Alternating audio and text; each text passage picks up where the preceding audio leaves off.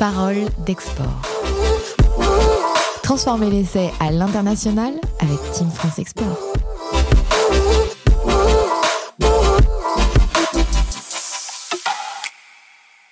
Bienvenue dans Parole d'Export, le premier podcast dédié aux acteurs de l'international monté par la Team France Export. On aura 40 minutes où experts, entrepreneurs partageront leurs expériences de terrain en cette période de turbulence que connaît le commerce international. Alors bien évidemment, ce podcast s'adresse aux entrepreneurs qui souhaitent conserver et conquérir de nouvelles parts de marché en dehors de l'Hexagone durant cette crise. Nous espérons que vous y trouverez de nombreux conseils et sources d'inspiration concrètes. Je vous propose de démarrer avec la feuille de match et de vous présenter les joueurs sur le terrain. Nous accueillons Myriam Cronier. Bonjour. Oui, bonjour Thomas. Myriam Cronier, vous êtes responsable du service international expertise produit à BPI France Assurance Export. On, va en dire un mot dans, dans quelques instants. Et est également avec nous Hugues Lebel. Bonjour. Bonjour, bonjour à tous. Hugues Lebel, vous êtes euh, responsable du développement de CVE en Afrique de l'Ouest et en Afrique du Nord. Je vous propose de, démarrer avec vous, euh, Hugues, un, mot sur CVE. Vous êtes spécialisé dans l'énergie, mais pas n'importe laquelle. CVE, on est donc un développeur et un financeur de projets, un producteur d'électricité, mais basé en effet uniquement sur des technologies d'énergie renouvelable, sont aussi bien le solaire, le biogaz et l'hydroélectricité. On est aussi un acteur euh, indépendant et international euh, en France, au Chili, aux USA et en Afrique. donc, euh, zone qui me concerne de manière plus particulière. Alors l'entreprise a été fondée il y a 10 ans. Elle réalise aujourd'hui près de 35 et 40 de son chiffre d'affaires à l'export. Tout à fait, tout à fait. L'international pour nous est, une dimension bah, clé de notre développement. Et euh, l'entreprise a pour but de réaliser euh, d'ici 4 ans euh, même plus de la moitié, plus de, plus, de 50% de son chiffre d'affaires à l'international. Je vous propose de poursuivre les présentations avec Myriam. Myriam, on connaît très bien BPI France. On connaît peut-être moins cette activité d'assurance à l'export. Alors, BPI France Assurance Export est l'assureur crédit public qui intervient donc euh, au nom, pour le compte et sous le contrôle de l'État français. Donc, les garanties qu'on délivre sont des garanties euh, de l'État. Euh, et donc, mon travail consiste à développer les produits d'assurance export, échanger avec nos homologues assureurs crédit parce qu'il y a beaucoup de coordination entre assureurs crédit et d'échange euh, de négocier les accords euh, OCDE et Union européenne qui, euh, qui sont le cadre dans lequel nous intervenons. Myriam, on, va évidemment rentrer dans, dans le détail hein, de ce qu'on peut trouver pour financer, sécuriser ces projets et ces contrats. mais avant ça, je vous propose de donner le coup d'envoi avec cette chronique d'Henri Baissas. Je lance le jingle et on le retrouve. Eh bien, nous donnons la parole, euh, comme prévu pour sa chronique, à Henri Beissas. Bonjour Henri. Je le rappelle, vous êtes directeur général délégué chez Business France en charge du réseau France et vous venez nous partager quelques éléments, réflexions, peut-être même quelques chiffres. Bonjour. Sécuriser ces projets et ces contrats, c'est véritablement essentiel et c'est d'autant plus essentiel pour l'international parce que il y a une part de risque qui est plus élevé euh, à l'international euh, que sur un terrain jeu domestique, tout simplement parce qu'il y a une part d'inconnu qui est euh, plus forte. Et puis, il y a également en fait un impact Covid-19 qui est fort. Hein, 13 000 PME et ETI sont en risque de faillite dans la zone euro. C'est-à-dire que ça représente 20% de hausse prévisionnelle des défaillances d'entreprises dans le monde en 2020. Alors face à ces risques, Comment se, prémunir Deux leviers. Le premier, c'est l'intelligence, c'est la meilleure connaissance des acheteurs. Et ça, c'est véritablement euh, notre rôle au sein de la Team France Export et de toutes les entreprises d'accompagnement, euh, les relais euh, locaux qui sont dans les marchés. C'est cette connaissance du tissu, des acheteurs, des personnes, pour justement être un facteur de, réduction du risque. Et puis, évidemment, le deuxième levier, et là, c'est le banquier qui est l'interlocuteur naturel de votre entreprise, c'est une capacité à proposer des, outils de, financement, d'assurance, de garantie, de sécurisation euh, les mieux adaptés euh, à euh, vos contrats et, au cadre de vos opérations. Et moi, je donne maintenant la parole après ce jingle à mes interlocuteurs.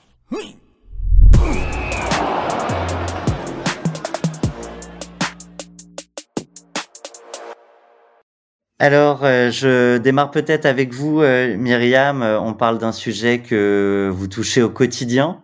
Ça, vous fait réagir? Oui, alors effectivement, ce, ce, qui a été dit précédemment, ce qui est important, c'est effectivement se poser la question du risque. Qu'est-ce que je cours comme risque en allant à l'international? Alors, il y a les risques politiques. Hein, qui en grand export surtout sont, sont, sont particulièrement ce sont des choses qu'il faut tenir dont il faut tenir compte risque de révolution, d'émeutes, de transfert, euh, de guerre, d'embargo, etc. Et puis, il y a les, risques commerciaux, défauts de paiement, défaillance, voire faillite euh, de l'acheteur ou du débiteur.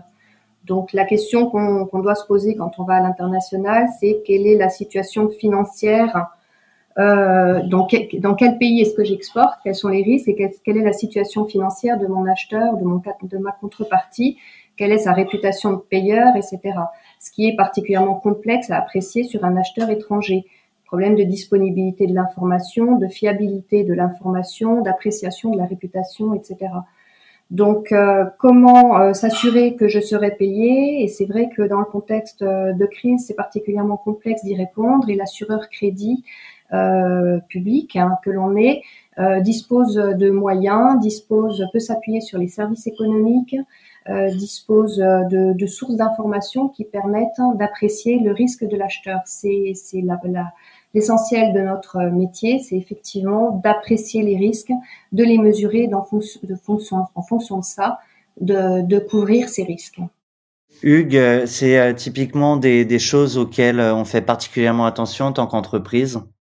Ah bah c'est évident en effet et et pour nous qui sommes particulièrement dans des activités B2B, où on va développer des projets solaires pour des industriels euh, qui euh, sont actifs en Afrique euh, de l'Ouest ou Afrique du Nord, c'est critique, c'est notre plus gros risque, c'est le risque de défaut, surtout qu'on est sur des contrats longs avec des, des pour vendre de l'électricité sur 15 ans ou 20 ans, donc avec une notion de rentabilité long terme. Donc un client qui arrête de payer, c'est tout le projet qui, qui tombe.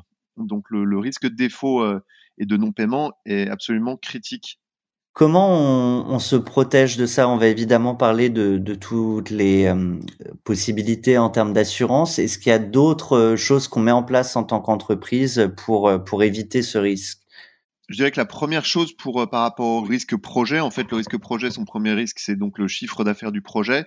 C'est un, je dirais, connaître, ensuite évaluer et après mitiguer. Donc pour connaître, c'est finalement bah, déjà le risque pays, où est-ce qu'on va choisir de se développer ou de ne pas se développer? C'est donc le choix des pays. Ensuite, c'est euh, bien évaluer les risques auxquels on est confronté. Donc pour ça, euh, ça va pouvoir déjà les lister, en discuter avec des experts, discuter avec les experts, bah, notamment de, de, BPI, ont été pour nous un vrai atout. C'est aussi ce qu'on va chercher, pardonnez-moi, je vous, coupe Hugues, mais c'est aussi ce qu'on va chercher euh, chez, la, Team France Export, c'est euh, une connaissance du terrain, des acteurs. Mmh. La Team France Export et aussi les services économiques des ambassades, ben, en fait, c'est des, des, gens qui travaillent vraiment euh, beaucoup ensemble, ont été pour nous toujours un, un, gros soutien. Et quels que soient les pays où on est agi, on reste en lien avec ces deux cellules euh, qui sont toujours euh, bah, des bons conseils. Quoi. Mmh. Donc le premier sujet, c'est s'assurer euh, de la qualité euh, des, des euh, interlocuteurs avec lesquels effectivement. Un, un, mot Myriam sur les différents outils d'assurance. Je pense qu'on n'a on n'a pas forcément en tête tout ce qui existe aujourd'hui pour un entrepreneur qui part à l'international. Alors tout à fait, en ce qui concerne les produits qui sont proposés par, Assurance Export, on a un continuum de solutions qui euh, vise à accompagner l'entreprise depuis ses premiers pas à l'international jusqu'à euh, vraiment euh, le contrat, le contrat d'exportation qui est un petit peu l'achèvement de tout un processus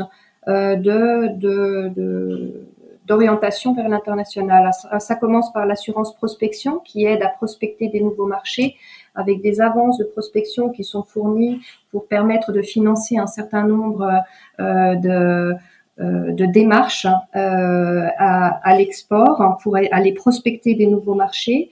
Ça continue par l'assurance des cautions et des préfinancements export. L'assurance des cautions export, ça permet de faciliter l'émission de cautions qui vont être demandées par votre acheteur dans le cadre des contrats export en rassurant votre banque hein, par euh, la garantie des, des cautions que vous allez émettre. Euh, euh, qu'elle va émettre pardon en votre nom, la garantie des préfinancements qui peut vous permettre effectivement de répondre aux besoins de trésorerie liés à votre contrat d'exportation, l'assurance change auquel on pense peut-être moins, qui va pouvoir vous permettre de répondre à des offres en devises étrangères. Quel est l'intérêt typiquement de cette couverture? Alors, euh, par exemple, on a eu un, cas euh, d'une entreprise qui a, qui a réussi à, déposer une offre en euh, monnaie norvégienne et qui, grâce à cela, ça a fait la différence par rapport à la concurrence. Donc, elle a remporté le, marché sur, sur un pays où elle n'avait pas l'habitude d'aller et où elle a pu donc proposer une offre en monnaie locale. Voilà.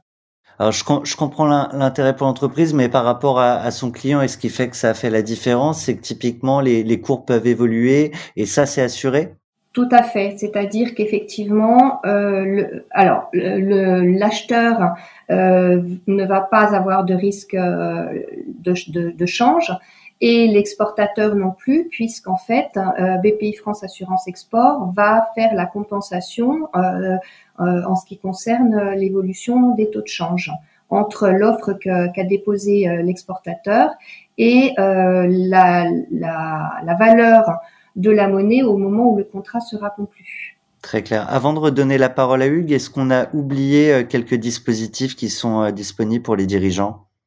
Alors oui, on a oublié le gros, le gros du gros de l'assurance crédit, qui est euh, l'assurance crédit export, Je me disais euh, bien. qui est euh, typiquement la couverture des risques politiques et commerciaux sur vos contrats d'exportation.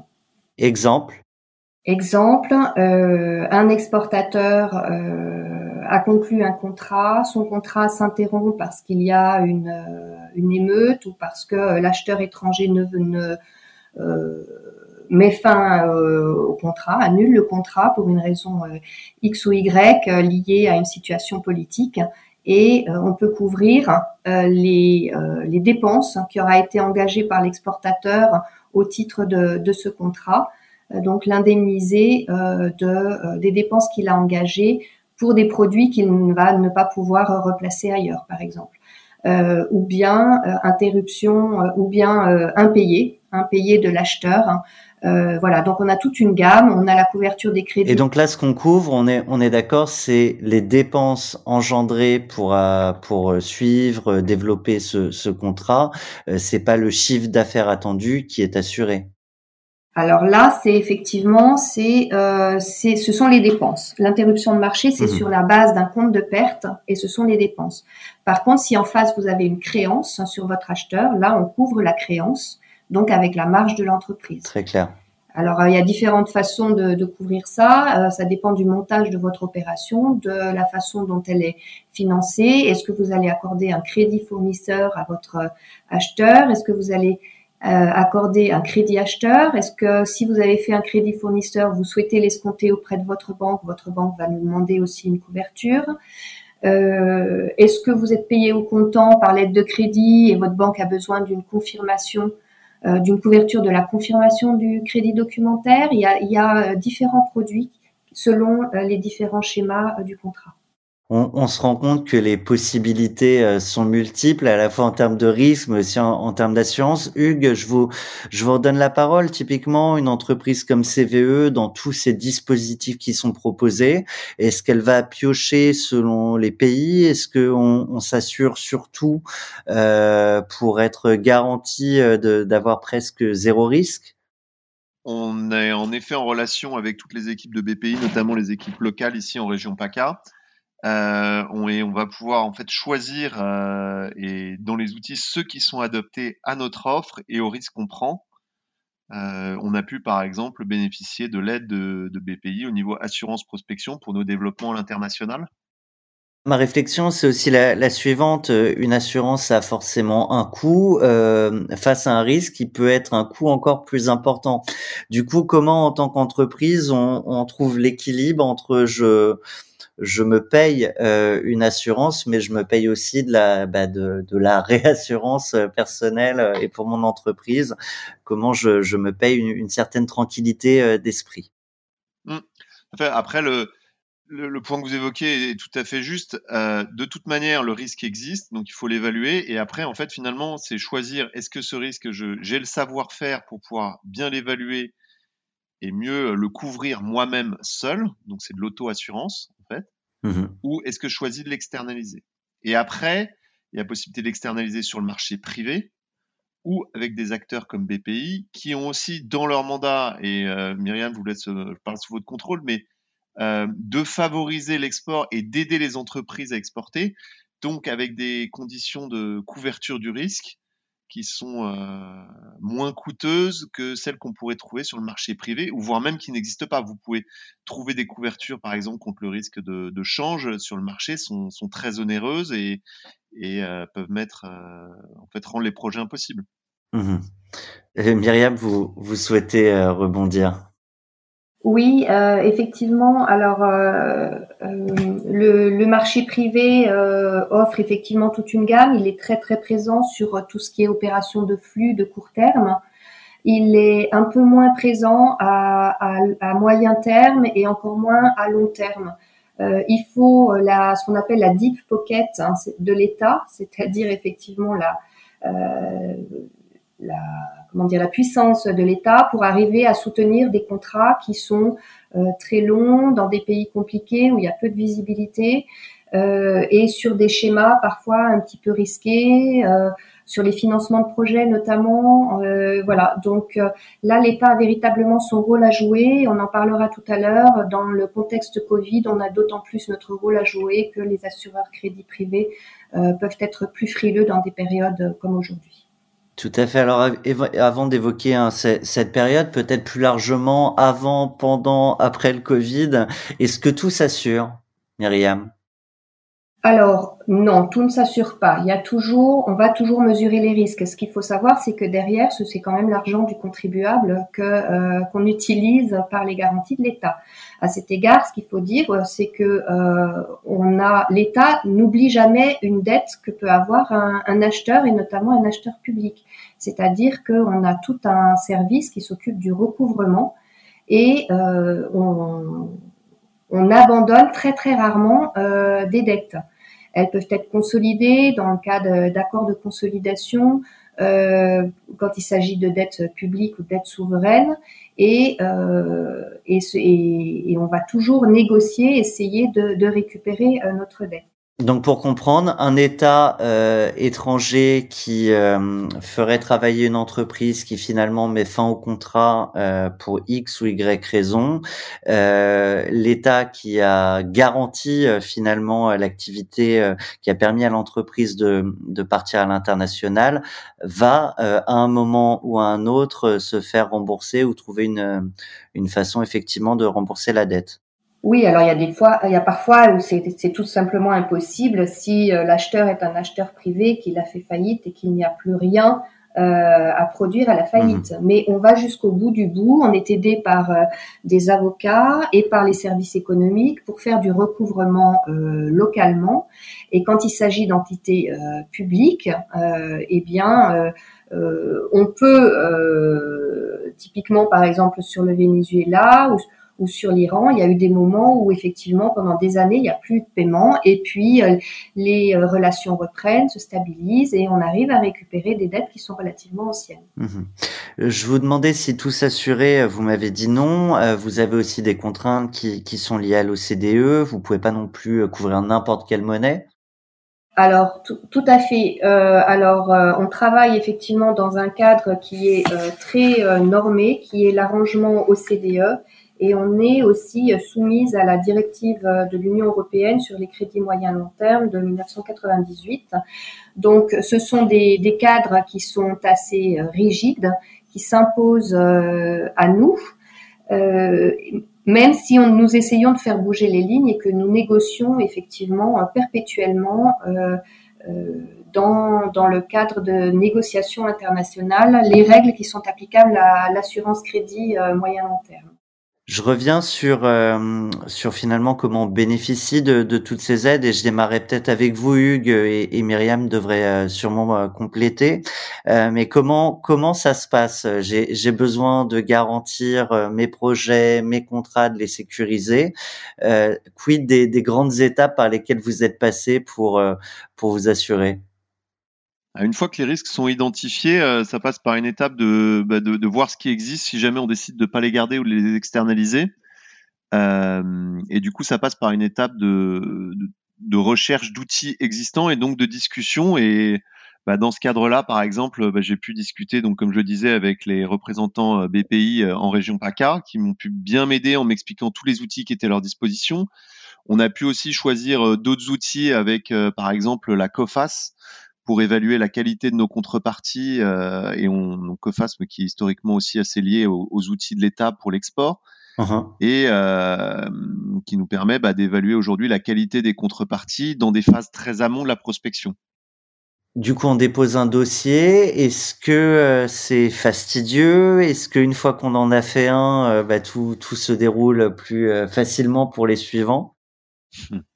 Euh, comme dans comme toutes les choses assurantielles ou bancaires ou qui sont liées au financement, euh, la, le premier projet est toujours compliqué à mettre en place parce qu'il faut apprendre à se connaître. Après, c'est vrai qu'aujourd'hui, euh, bah, nous CVE, euh, typiquement sur nos dossiers, on en a monté plusieurs et différents types avec BPI. on rentre dans une relation qui est assez personnelle avec tous nos interlocuteurs, ce qui facilite grandement les échanges et les accélère.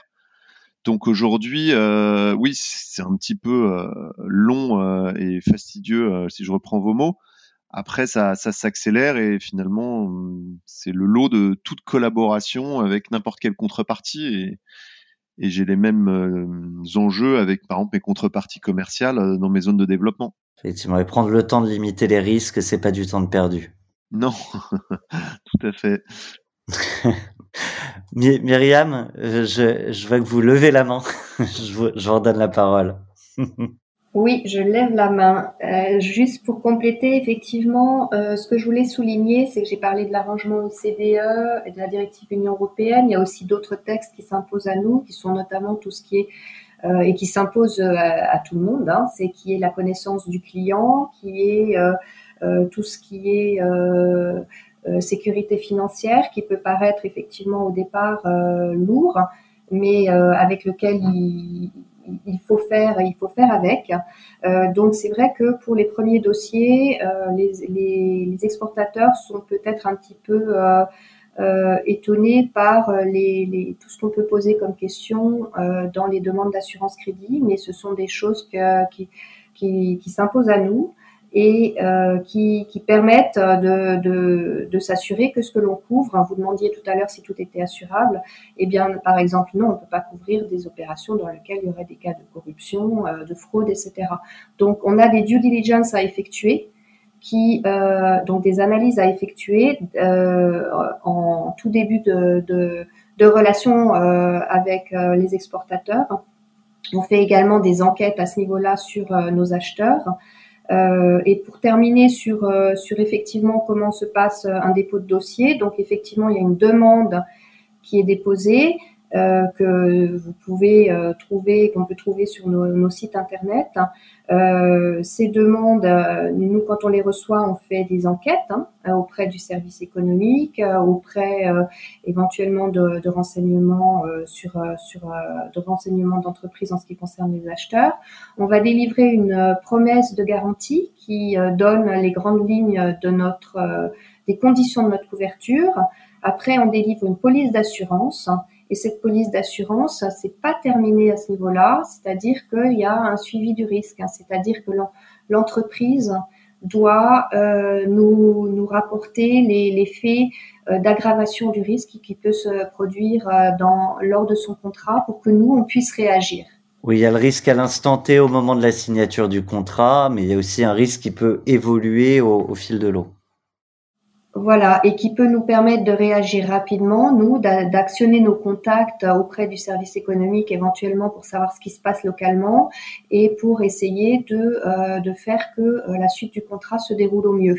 Mmh vous euh, l'avez évoqué hein, tout à l'heure, on est rentré dans une période particulière, euh, celle euh, du Covid. C'est une crise qui est internationale. J'imagine qu'en termes d'augmentation des risques, c'est d'autant plus important. Peut-être Myriam, avec vous qui avez un regard, je crois que vous avez 70 milliards d'encours, 10 000 clients, entreprises françaises qui partent à l'export. c'est quoi l'observation que vous faites de la situation et de l'augmentation de ces risques? Alors, euh, nous avons un rôle tout à fait contracyclique. On l'a vu lors de la crise de 2008. par exemple, euh, je peux vous citer le cas euh, d'Airbus où on a multiplié par deux les couvertures d'avions en, 2008. donc, on intervient véritablement lorsque les assureurs crédits privés se retirent ou lorsque le crédit interentreprise euh, devient plus risqué. Il y a des gens qui viennent demander de l'assurance que nous n'avions jamais vu jusqu'à présent parce qu'ils avaient des conditions de paiement qui euh, étaient satisfaisantes et qui leur faisaient courir peu de risques, par exemple des paiements par avance, mhm. et qui se retrouvent soudain à devoir proposer euh, du crédit à leurs acheteurs parce que les acheteurs ne sont plus en mesure de payer au comptant, au comptant ou voire par avance. Donc on est plutôt aujourd'hui dans, la situation que vous observez chez des acheteurs qui demandent simplement de décaler les échéances, euh, mais pas dans des arrêts de, de paiement complet. Alors pour l'instant, effectivement, on a accordé un certain nombre de reports euh, d'échéances. Donc ça, c'est plutôt au niveau de, une fois que la police est délivrée, euh, on aménage les conditions de paiement a posteriori pour éviter le défaut et euh, permettre à l'acheteur de, de, continuer sa relation de, euh, de, de, clientèle avec son exportateur euh, et ne pas le mettre en défaut. Donc euh, ça, évidemment, en accord avec euh, et même sur la demande des exportateurs. Il y a des grands plans, effectivement, de report d'échéance dans les contrats particulièrement euh, touchés par la crise du Covid, tels que la croisière et l'aéronautique. Hugues, euh, le, Covid, pour vous, c'est euh, aussi forcément en tant qu'entreprise une aventure. Euh, comment, comment vous vous organisez peut-être comment vous vous êtes réorganisé? Bah, Le Covid, en effet, a été pour nous, surtout dans nos développements à l'international, bah, un vrai coup de frein. Euh, ne pouvons plus voyager, il a fallu se réinventer. Heureusement, on avait mis en place une stratégie avec des partenaires locaux depuis longtemps, donc on a pu vraiment s'appuyer dessus pour continuer d'avancer. Après, on s'est aussi réinventé bah, par rapport au Covid, du coup en travaillant plutôt aussi sur d'autres partenariats, des sujets de fond qu'on n'avait pas forcément le temps de travailler, et ça, ça a été, je dirais, entre toute la période de mars à septembre a été très propice pour ça et nous a permis euh, bah, de nous réinventer sur d'autres modèles, d'autres offres. Euh, et aujourd'hui, bah, on voit que bon, même si le Covid est aujourd'hui le monde accepte de vivre avec le Covid et se donne les moyens de pouvoir continuer de d'avoir une économie qui avance avec la reprise notamment des vols internationaux euh, dans des conditions précises. Mais du coup, pour nous, l'impact est aujourd'hui minime sur le Covid. Pour moi, le Covid est plutôt une un signal qui est vraiment intéressant en termes d'évolution du commerce international. À, quel niveau? Bah, Au niveau global, en fait, c'est pour moi le Covid, et euh, vous avez peut-être tous vu cette, euh, cette illustration du, du, Covid qui est finalement une première petite vague euh, qui est annonciatrice de, du tsunami qui risque de basculer sur nos économies avec le changement climatique. Et d'où la nécessité de vraiment travailler un monde plus résilient. Euh, euh, et de, de, de, nous préparer tous à euh, des manières de travail qui soient plus locales et qui nous permettent de plus avancer. Et c'est mmh, enfin, un signal faible pour moi le Covid. Je serais très intéressé de savoir comment Myriam euh, lit ça et donc, mais c'est probablement une question qu'on pourra adresser aussi dans la suite du podcast. Mais quand on parle risque, on parle aussi, bah, on est obligé de se projeter dans le développement international. De, finalement, bah, comment est-ce que je, vais, je, vois les choses évoluer euh, dans cinq ans euh, Comment est-ce que je gère la position de mon entreprise à l'international et comment est-ce que je, je compose euh, On parle de risque. L'enjeu pour moi en tant qu'entrepreneur, quand on parle de risque, c'est est-ce que je suis absolument certain d'avoir bien vu si j'ai un éléphant dans la pièce la, bon, ce qui est sûr, c'est qu'on aura toujours besoin d'énergie euh, et peut-être à, a fortiori, et c'est vrai qu'on parle de grandes tendances euh, euh, sociétales, de consommation aussi. Vos solutions peut-être plus plus vertes sont sont plus tendances aujourd'hui. Tendance, certes, et les, les, les solutions qu'on propose, euh, même globalement, en fait, euh, en Afrique, sont aussi plus résilientes. Mmh euh, l'objectif qu'on a et sur lequel on travaille, bah, notamment avec toute la team France Export, c'est de contribuer euh, au développement d'une industrie bah, en Afrique pour ce qui me concerne, qui soit plus résiliente, plus autonome, moins polluante. Et là-dessus, on peut constater que l'Afrique est, en train de prendre vraiment un, rôle de leader, puisqu'on n'a pas besoin du, par exemple, euh, au Sénégal, pour, sur le pays sur lequel je travaille, on n'utilise aucune aide du gouvernement et on offre des solutions qui permettent plus de compétitivité et moins d'impact carbone. Ce qui est euh, une dynamique auquel je suis, à laquelle je suis très heureux d'être associé. Ouais. Myriam Cronier, euh, Hugues Lebel, vous, vous tendez le micro pour avoir votre regard sur, sur cette évolution. Alors, moi, je dirais qu'il y, a deux étapes. Il y a déjà l'étape pour l'instant qui est l'étape de la crise, avec euh, avec euh, une période qu'il faut arriver à passer au mieux en soutenant euh, nos entreprises dans, dans cette période difficile. pour ça, je voulais juste parler de du dispositif qu'on ne voit pas mais qui existe et qui est très important à connaître pour les exportateurs c'est euh, c'est le dispositif Cap Relais et Cap France Export, qui sont deux dispositifs que l'État a mis en place. Alors Cap France Export, nous le gérons à, à l'export, le reste est géré par la, CCR, et ce sont des dispositifs qui visent à soutenir les assureurs crédits privés pour que surtout ils maintiennent leur ligne de crédit, ne se désengagent pas, de manière à ce que le crédit interentreprise ne connaisse pas une crise très forte. Donc vous assurez les assureurs on assure les assureurs, tout à fait. C'est un dispositif, ce sont des dispositifs très puissants. Euh, Cap Relais va s'éteindre euh, fin 2020, mais Cap France Export va prendre euh, le relais. Donc, il faut savoir si vos assureurs crédits privés sont réticents, il faut nous faire remonter les informations. ils sont ils sont aidés par l'État, ils sont réassurés par l'État de manière à maintenir leur ligne de crédit. C'est effectivement bon à savoir. Et alors du coup, juste pour euh, bien, pour être sûr de passer le bon message, Myriam, je suis entrepreneur. Mon assureur aujourd'hui freine un peu des cas de fer pour euh, pour continuer d'assurer euh, mes lignes. je vous fais remonter l'info. Vous prenez contact avec lui pour voir comment vous pouvez les, les tranquilliser. Oui, il y a également le médiateur du crédit qui peut vous aider euh, à, cela. Mais effectivement, et vous pouvez également faire valoir auprès de votre assureur crédit que vous savez euh, qu'il y a de la réassurance derrière et que vous demandez à bénéficier du dispositif Cap France Export. Voilà, ça c'est à court terme. À plus long terme, je rejoins euh, ce que dit Hugues, c'est-à-dire que la crise Covid c'est un, c'est un premier gros signal d'alerte sur effectivement peut-être les dérives qu'il y a eu euh, au niveau de, euh, de, de, de, la, enfin, du, du commerce international euh, et que j'espère qu'on va en tirer des leçons effectivement. pour en, en, ce qui concerne déjà l'internationalisation de, de nos entreprises. C'est important d'être à l'international, mais il faut rester prudent effectivement quand on va à l'international. Il faut également, euh, je dirais, avoir une approche beaucoup plus euh, euh, cohérente et intégrée au niveau européen. On voit, on voit les faiblesses que l'on a par rapport à la Chine, notamment. Et, et donc, j'espère qu'il va y avoir une certaine conscience, prise de conscience euh, et peut-être structuration de notre outil industriel vers euh, vers une qualité, euh, une augmentation de la qualité, une capacité à, à, à monter en, en, gamme, à, à sécuriser un minimum d'industrie en France. Hein, et à repenser un petit peu euh, cette, euh, cette course à l'international qui est, euh, il est nécessaire d'aller à l'international, mais il faut aussi ménager, je dirais, ménager ses arrières. Mmh Mais c'est, euh, c'est tout le sujet, hein, nos, nos podcasts Paroles d'export, c'est à la fois donner les clés et, euh, et montrer qu'effectivement il y a un certain nombre de dispositifs avec euh, un État en soutien et toute une type France export euh, particulièrement présente pour pour accompagner les, les entreprises. Hugues Lebel, je vous, je vous vois réagir.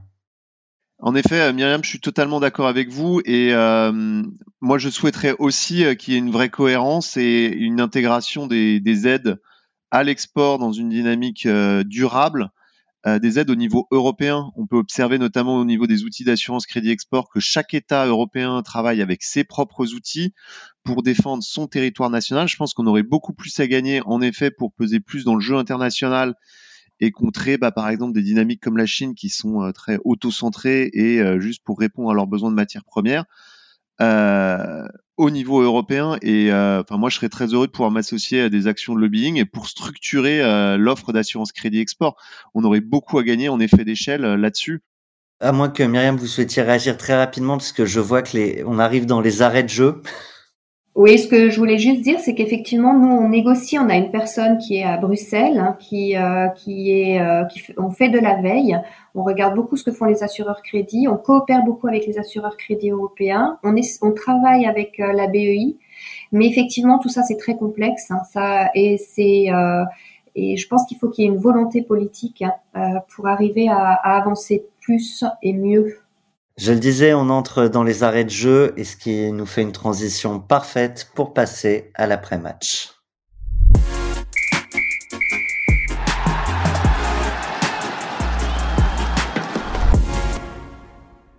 Un après-match en trois temps et la parole, le ballon euh, et euh, à l'entrepreneur euh, Hugues Lebel, je vais vous proposer deux choses. Un, de commenter votre meilleure action à l'international et deux, de vous adresser, car ça arrive parfois, à vous-même un carton jaune, un sujet à l'export sur lequel l'entreprise a pas été parfaite, sur lequel vous avez rencontré des difficultés qui étaient riches d'enseignements plutôt que de parler euh, de meilleurs coups à l'international, je préférerais euh, ma plus grande fierté ou mes plus grandes fiertés.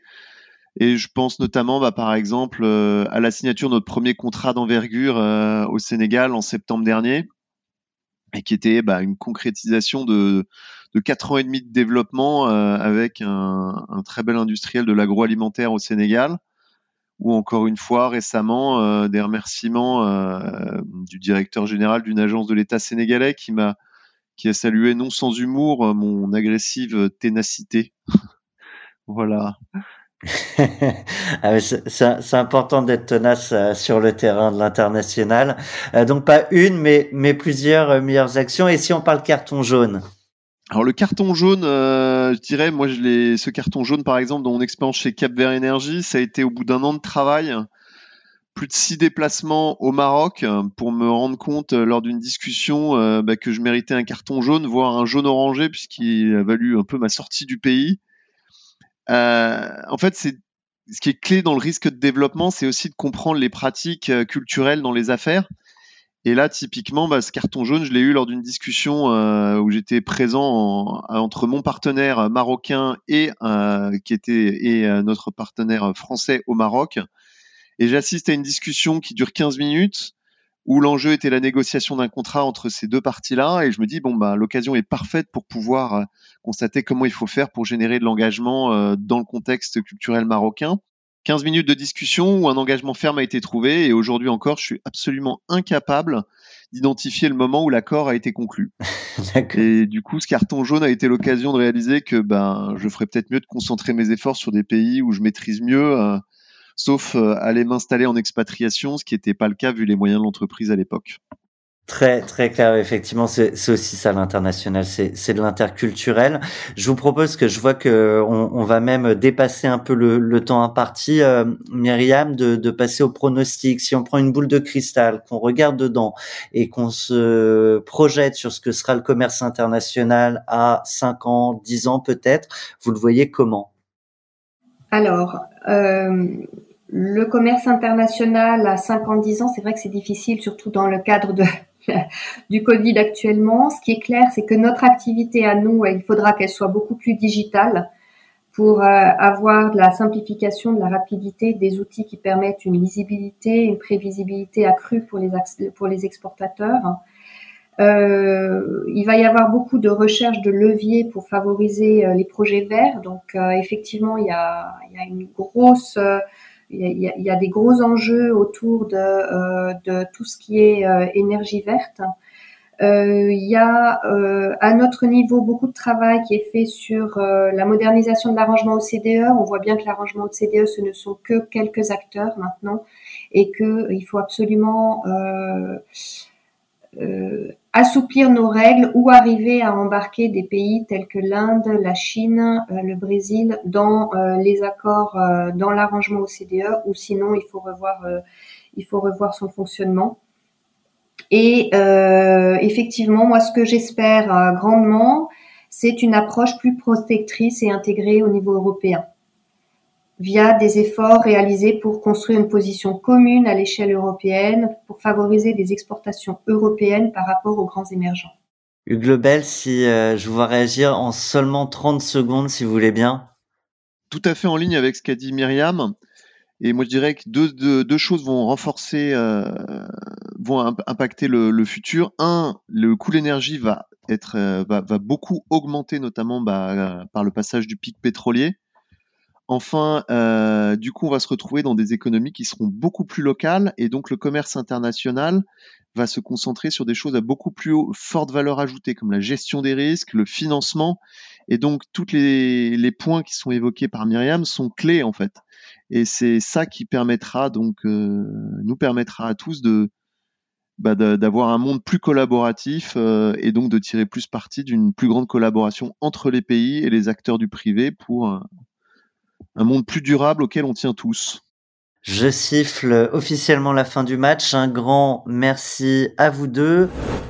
Vous venez d'écouter Parole d'export que vous pouvez retrouver sur l'ensemble de vos plateformes audio préférées. Si vous avez apprécié, n'hésitez pas à nous y laisser des petites étoiles ou encore à vous abonner. Parole d'export revient chaque semaine sur les cinq thèmes clés de tout projet export, stratégie, financement, ressources humaines, réglementation ou encore logistique. Ils font écho aux guides digitaux, les carnets de l'export. Ces contenus vous seront particulièrement utiles si votre entreprise bénéficie des mesures de l'ambition plan de relance export gouvernemental lancé le 1er octobre dernier.